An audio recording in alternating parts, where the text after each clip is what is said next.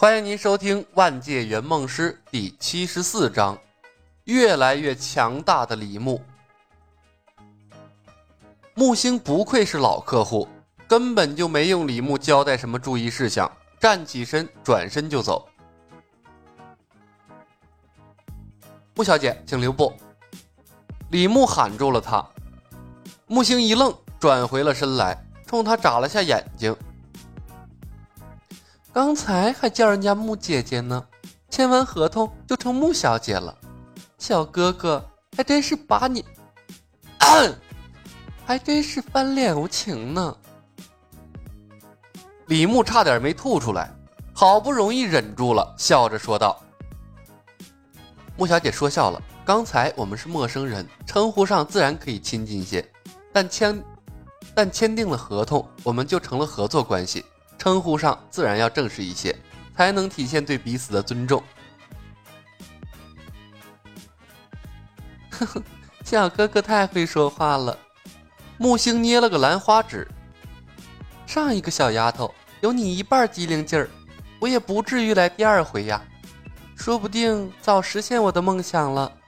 哼，我就知道那小丫头骗子不靠谱，没敢让她带我圆梦。感情这还不是在任务中失败的，连合同都没签就失败了。李牧轻出了一口气，若真是在圆梦过程中任务失败了，还让客户带着记忆进行第二次补救，那圆梦师的活儿就真的没法干了。反正以李牧的性格，若是任务注定要失败，估计木星这样讨人厌的客户十有八九是回不来的。尽管如此。上个圆梦师啊，也是够蠢的，连个客户都搞不定，不仅坑了自己，差点把他都给坑了。小哥哥把我叫住，是有什么事儿吗？木星笑着问道。理论上说，剩下的七十二小时该由我回家准备的。一声“小哥哥”就能让李牧起一层鸡皮疙瘩，他实在受不了了。微笑着提醒道：“穆先生，叫我李小白就好。你毕竟年龄比我大得多，喊我哥哥，我承受不住啊。”穆先生，木星的脸陡然一沉。李小白，你是圆梦师，我是客户，请你对我保持尊尊尊重。你去找人打听打听，李小白什么时候尊重过客户？李牧微微一笑：“穆小姐，尊重是相互的。”一句“小姐先生”的转化，李牧已经试探了出来。这牙就是一心理变态，跟岳不群、东方不败是一路货色，不能用正常人的方式来对待他。哼，好。木星看着他，双手抱在胸前，冷着脸点了点头。李小白，你还有什么事儿？没事啊，我就走了。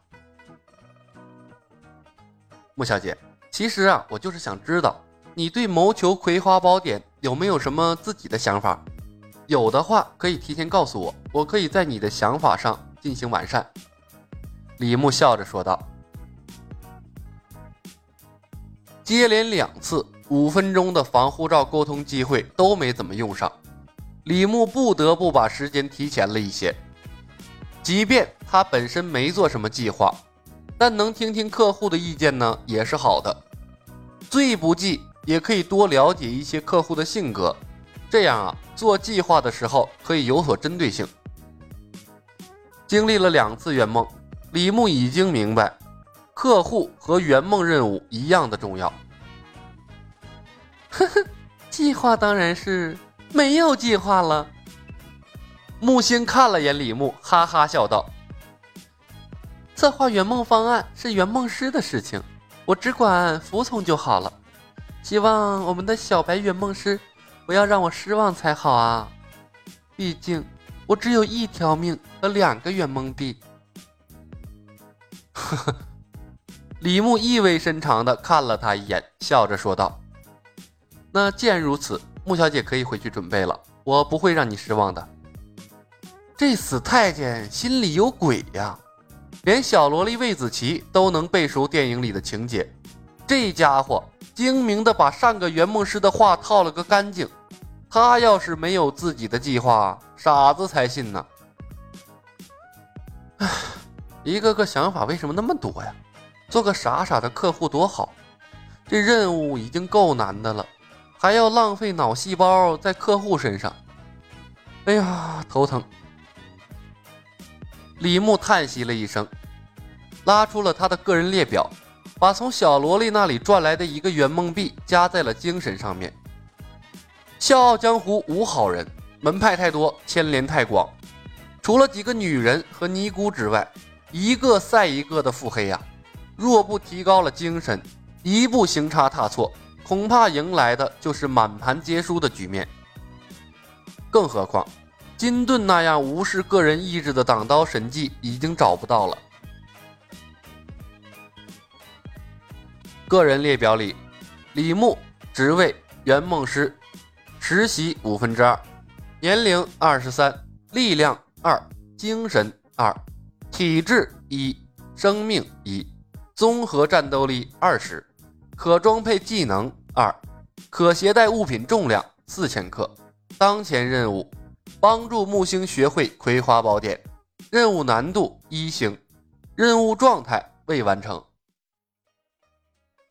精神加倍，战斗力竟然在原来的基础上翻了一番，这倒是个意外惊喜。不过，即便二十的战斗力，也只是相当于四个普通人。笑傲江湖里。以一当十、以一当百的武林高手多的是，和他们比起来，李牧啊还是个小菜鸟。说不得还要把希望放在公司提供的装配技能上。思来想去，不晓得耗费了多少脑细胞，李牧最终选定了两项技能：千年杀和一厘米漂浮术。千年杀，捅菊花必中。经历了两场任务，李牧早已经明白，凡是带有百分百、必中等绝对性词语描述的，一般都是神技，带上准没错。千年杀，小孩子那种，使用普通的双手合十的方式，当然没有什么杀伤力，说不定啊，在那些内功高手身上都有可能把手指头怼折了。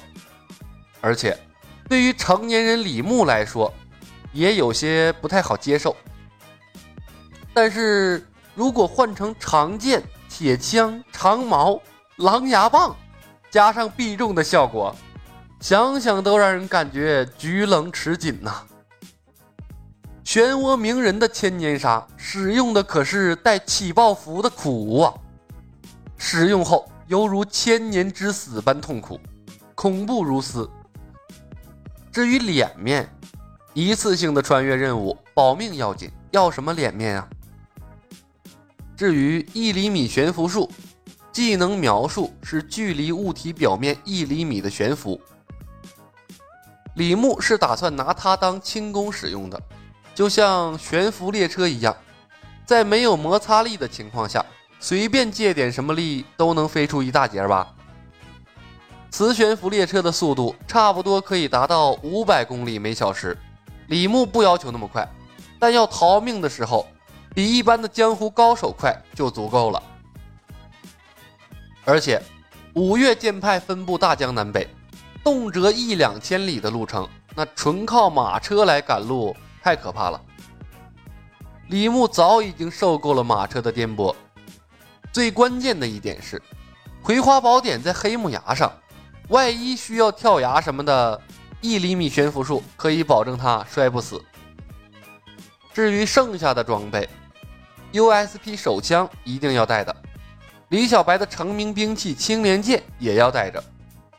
不过这次任务完成后，恐怕青莲剑是不能要了。为什么不能要了？捅菊花了。莲花宝剑和自然八部全经也带着。